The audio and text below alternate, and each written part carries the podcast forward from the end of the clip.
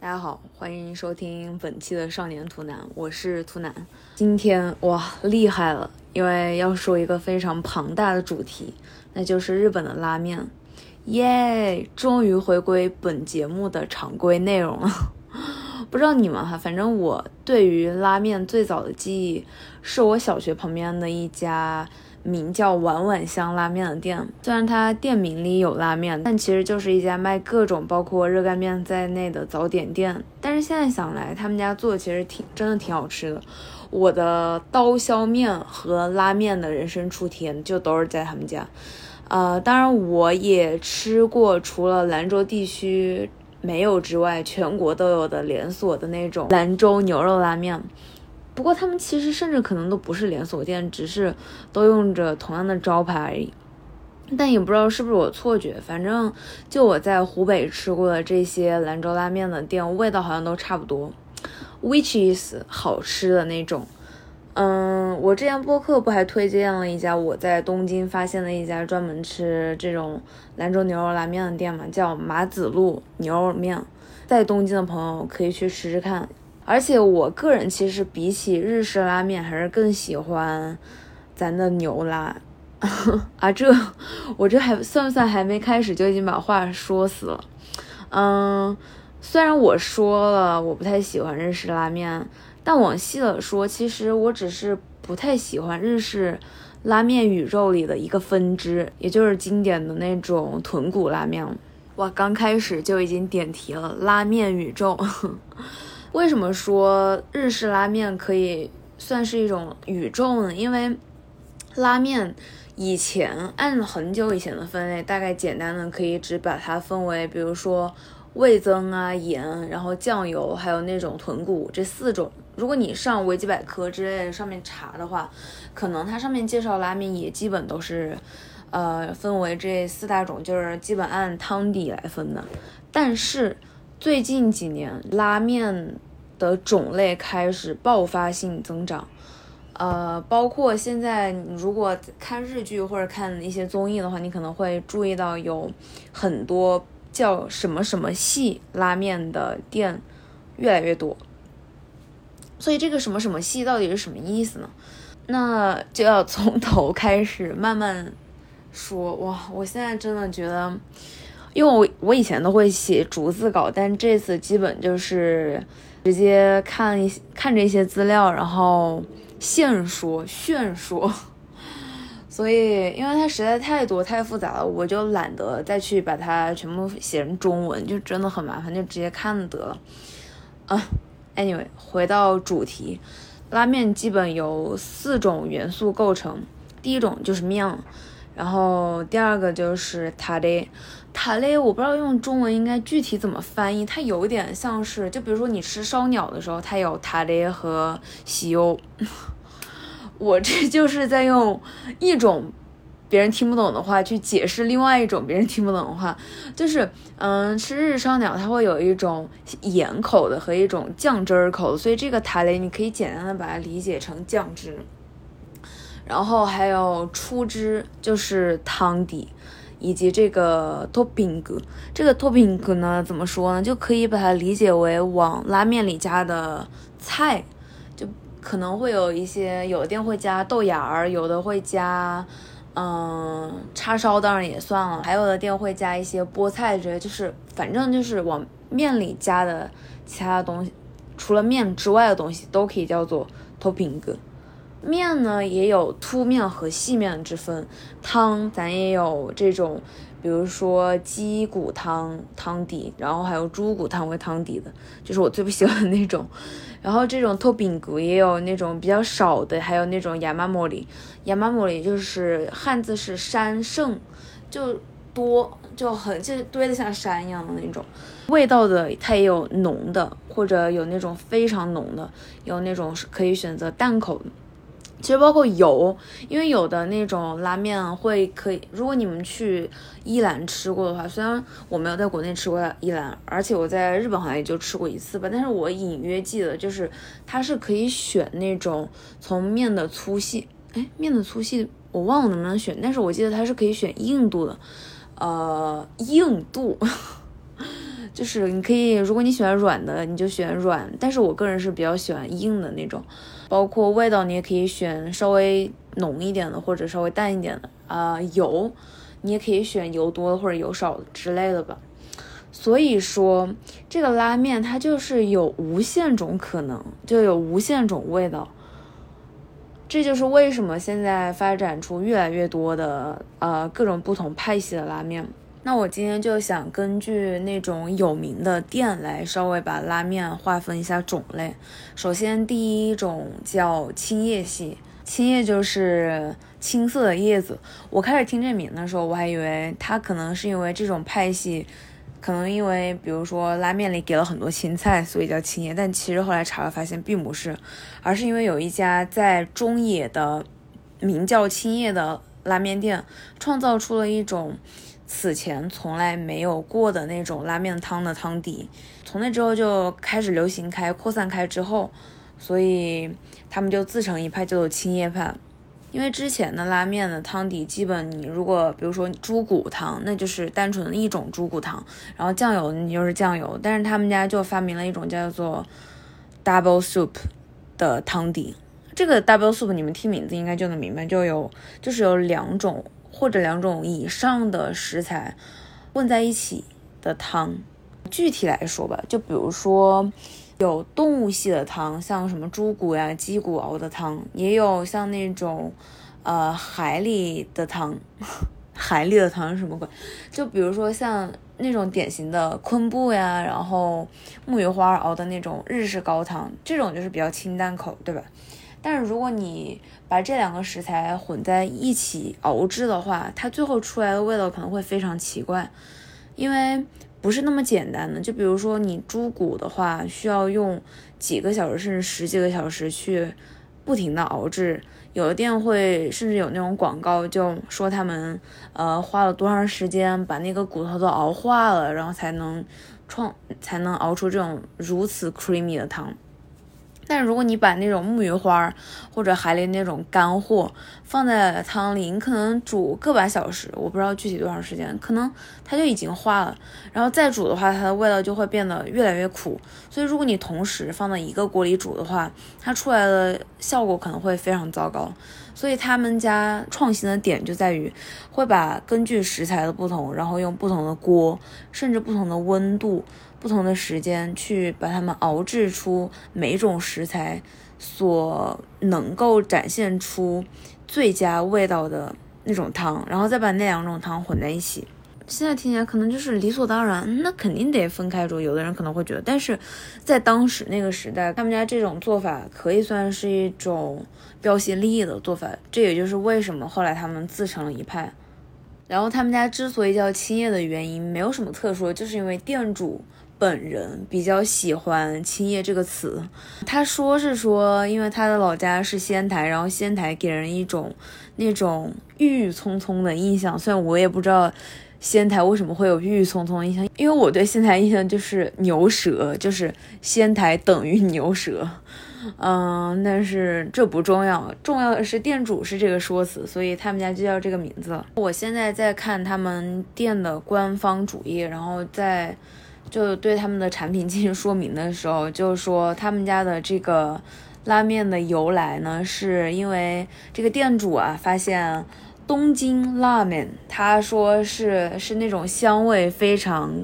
塔卡伊，就是非常浓，就是很重的和风细的那种拉面，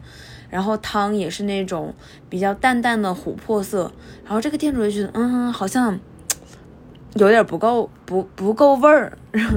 然后另外一方面，店主要去参考那个九州拉面，因为大家都知道九州拉面嘛，就是那种典型的豚骨，味道非常浓的那种汤。然后他店主又觉得，嗯嗯，我觉得好像这个油是不是有点太多？于是，哎，这个店主他就是灵光一动，就把这两个合在一起了，创造出了 W soup，哇！厉害了，厉害了，为他鼓掌。他们的这个介绍还说到自己的汤，那个汤底啊是比一般的拉面胶原蛋白含量要丰富三倍。虽然我不知道他的这个数据是怎么得来的，说在胶原蛋白丰富之上，他们还可以做到味道浓厚，并且控制油、控制盐。但是我觉得这都是瞎扯，怎么可能？拉面咱就说说是一个究极的油糖油混合，呃，不是糖油，但是算是吧，就是热量炸弹。吃拉面了就不要去考虑说什么控油控盐了。他们家的面用的是乌冬和中华面的结合。他们家的菜单种类也只有四种，就是中华 soba，然后特制中华 soba，然后 s k i m a n s k i m a n 就是蘸面，还有特制 tsuke men 这四种。如果有去吃过的朋友，可以或者感兴趣的朋友可以去试一试，毕竟它也算是一种派系的开发者。第二种派系的拉面是加西拉面，或者更准确的说是横滨加西拉面，因为这种派系的拉面的那个创始店铺叫吉村家，然后是在横滨发家的，所以从那之后，这种派系的拉面都叫做。横滨家西拉面这种派系的拉面主要有几个特点吧。首先，它的那个汤底是用豚骨和酱油混合的汤底，面用的是那种比较粗的中华面，里面会有三种可以算是定番的那种 topping。首先是菠菜，然后是叉烧，还有海苔。鸡蛋有的店会给你加，但是大多数店应该都是需要你单独点。然后这种店算是一种特色，但我也。我觉得应该也不算是他们家特色，就现在基本拉面店都是这样，就你去吃之前就会先在门口有个那种售票机，然后你选好你要哪种拉面，然后就会出来一个小票，然后像加西拉面这种店里，基本那个小票上就会印了，有三种选项，第一种就是面的软硬，然后味道浓一点还是淡一点，以及油你可以自己选，根据你自己的喜好选多选少。还有忘说，就是一般这种加西拉面的拉面店里的米饭都是免费的，就无限提供。我不知道其他拉面店有没有这种，因为我真的吃拉面吃的很少。我相信现在应该不会再有人还听到说日本人吃拉面要配米饭，会觉得很大惊小怪吧？是的，没错，他们就是要配配米饭，因为对他们来说，这个拉面的汤可以算是一种菜。所以他们一般就会把那个拉面的汤浇在那个米饭上，然后当做可以算是一种拌饭吧。其实想想也能理解了，就毕竟肯定不会难吃。因为我之前小的时候就特别喜欢汤拌饭，但是后来听说对胃不好，我家人就不让我吃了。但是就你可以想象用什么排骨汤啊，然后或者是任何一种汤拌饭，我就觉得没有难吃的好吗？所以我现在在看到日本人。吃拉面配米饭倒也不会觉得有什么，可能也是见多了。但是我自己肯定是不会这样做，因为 它真的就是碳水炸弹。本身拉面它就是碳水炸弹，再加上一碗米饭或者无限的米饭，那就是。第三种派系是叫二郎系，这个名字听起来就非常接地气。然后这种派系其实，在关东地区非常有人气。一般我们去吃拉面的时候，你一都是先看到碗，就是人家给你端上来的时候，你是先看那个碗，然后再看到碗里的面对吧？但是他们家拉面最大一个特色就是视觉冲击感特别强，因为基本在它端上来的过程当中，你就可以看到那个碗里堆起来的满满的像小山一样那种食材，就都是。呃，叉烧，然后都是豆芽儿，这个也就是他们家面的 topping，就是豆芽，然后或者白菜以及叉烧。汤底他们用的还是猪骨和酱油为主吧，他们还会在里加入尼尼克，就是那个叫什么大蒜啊。我听到大蒜在汤里加大蒜，我觉得这个哦，我有点想去尝试了。谁会不爱吃大蒜呢？然后面用的也基本都是那种比较粗的中华面吧。我觉得他们之所以这么有人气的原因，可能最重要的还是因为他们的分量。因为一般他们家就是二郎家的拉面的分量，一般你点一个小的话，基本分量都在普通拉面的欧莫里的两倍左右。但是我觉得这个写的有点夸张，因为我就觉得。你那要是真的，那岂不得是拿个盆儿吃？我首先要声明我没有吃过，如果你吃过或者你有这个这方面经验的话，你可以留言告诉我。但是这个听起来多少有点夸张。但是我看到一个特别吸引我的点，是因为他们家那个托品格只有一种，就是呃只能加一种，就是大蒜，而且不是那种大蒜泥，是那种会切的细细的那种大生的大蒜，会直接给你放碗里。所以如果你真的很讨厌吃大蒜的话，你要跟那个店员说，让他不要给大蒜，换成其他的，比如说阿布拉，就是猪的那种猪油，嗯，还可以换成白菜。以及酱油那种塔类都是可以免费换的。它那个猪油不是那种液体状的猪油，它是会给你一个小碟子，然后在那个小碟子 上给你盛一块猪油。天呐，我这听的多少有点腻得慌，但是肯定会很香。当然，如果你不太吃得惯那种，嗯，特别腻的那种猪油，估计。可能不太能接受这个，但是就像 可能也就像我一样，就不太能够接受日式拉面的这个大多数面，因为 他们基本都是由猪油做出来的。但是偶尔吃次吧，应该也是没关系的吧。尤其是对于那种还在长身体、长个儿的那种年轻男子，当然女子也可以了 来说，这个真的应该算是，就是因为拉面的价格基本都是一样的，你可以花同等价位吃到。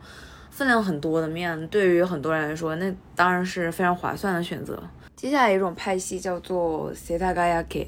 这个，嗯，它没有翻译成中文，但是我查一下，这个 setagaya 有一点那种谐音梗的意思，因为，呃，东京有一个区叫世田谷区，也是这个读音是一样的。但是这个派系，说实话，我好像没。看到过，或者可能也有，但是我没有留意了。这个 C 塔嘎亚的本店，他们用的就像我刚刚说，用那个汤是两种的主干，就是两种干货，再加上三年熟成的酱油混合在一起，里面还放那种干的香菇，还有昆布以及木鱼花，多种的这种五妈咪混合在一起，配合着酱油一起。面用的也是那种比较有弹性的面，但是 我觉得每一种派系或者每一家拉面店都会号称自己用的面是非常 special 的，但是除非你具体吃，不然的话你也不知道它到底 special 在哪个地方嘛。他们家的那个叉烧用的也是一种名叫麦富士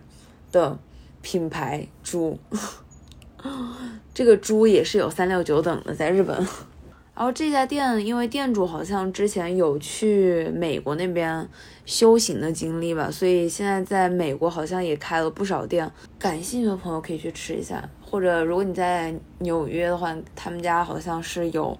我看开了好像得有四五家店吧。下一个拍戏那可就厉害了，他的创始人被称为拉面の神様。虽然我不太能理解这种把人给神化的行为。包括之前的寿司之神、米饭之神什么的，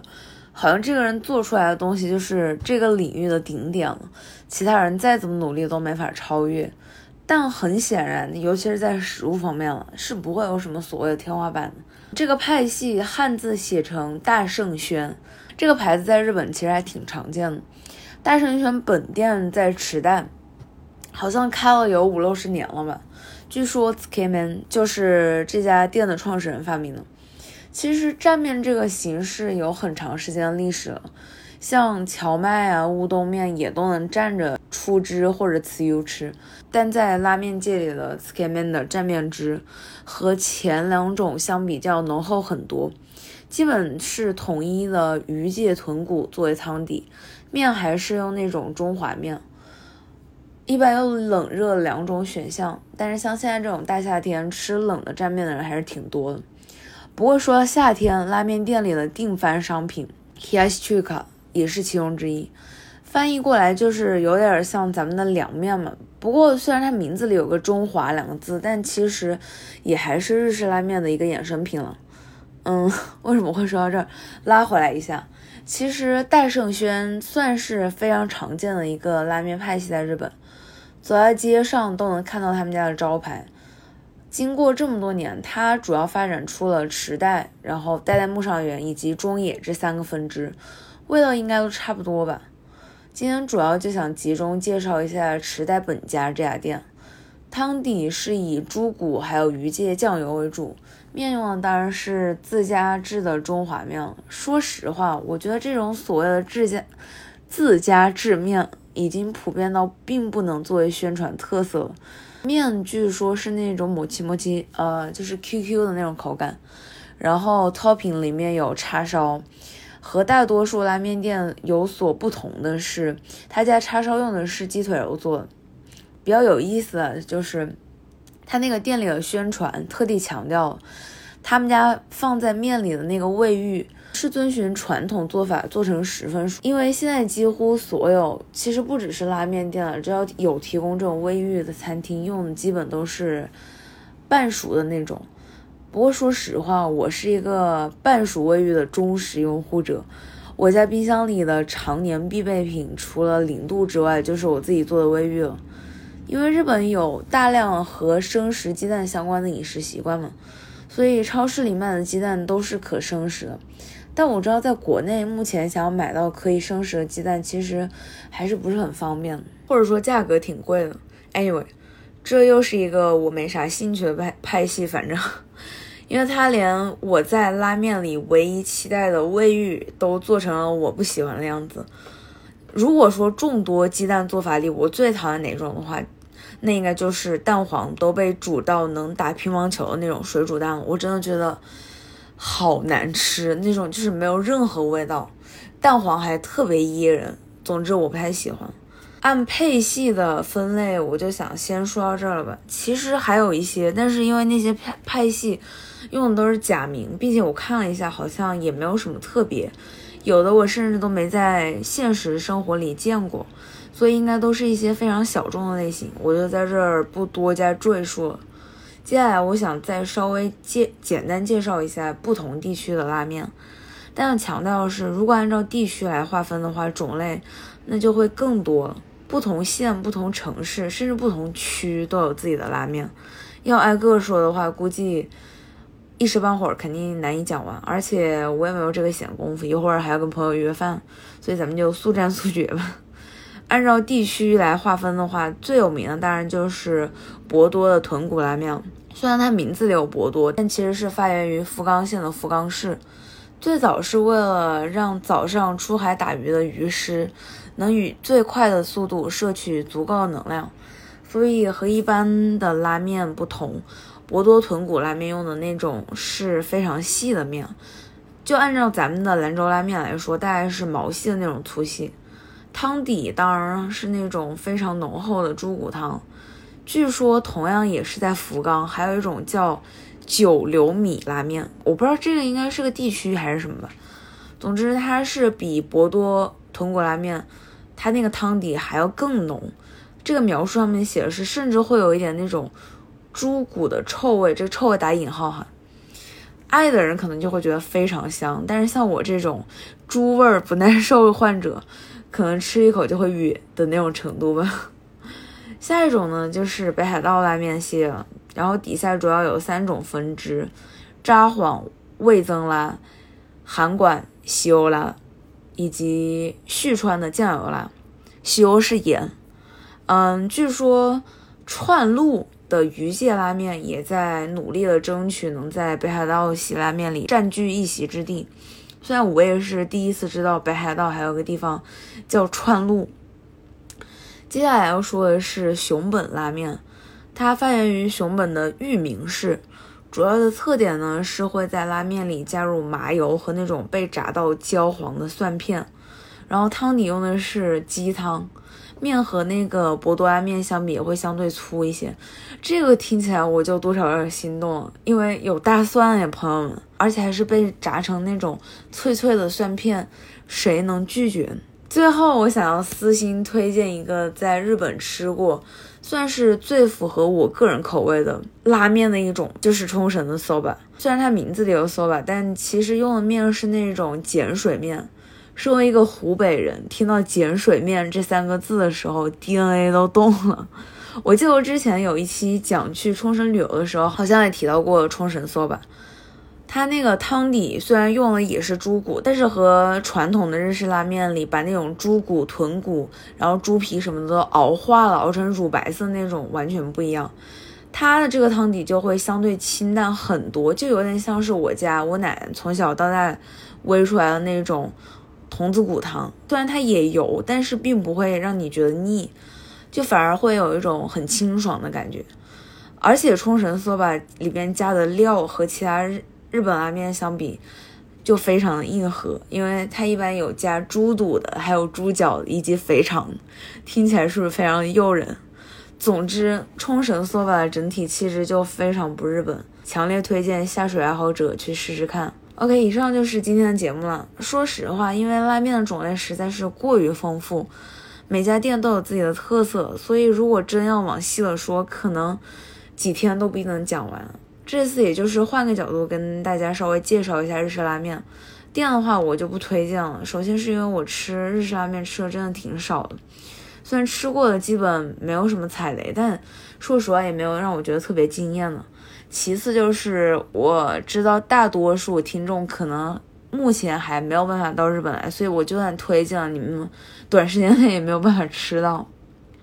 但我会在那个 show notes 里面放一个关于日本这边。拉面的网站里面有各种有关拉面的详细信息，以及拉面店的那种排名什么的。感兴趣的话可以去看看。行了，感觉说了不少，那这期就先到这儿吧，拜拜。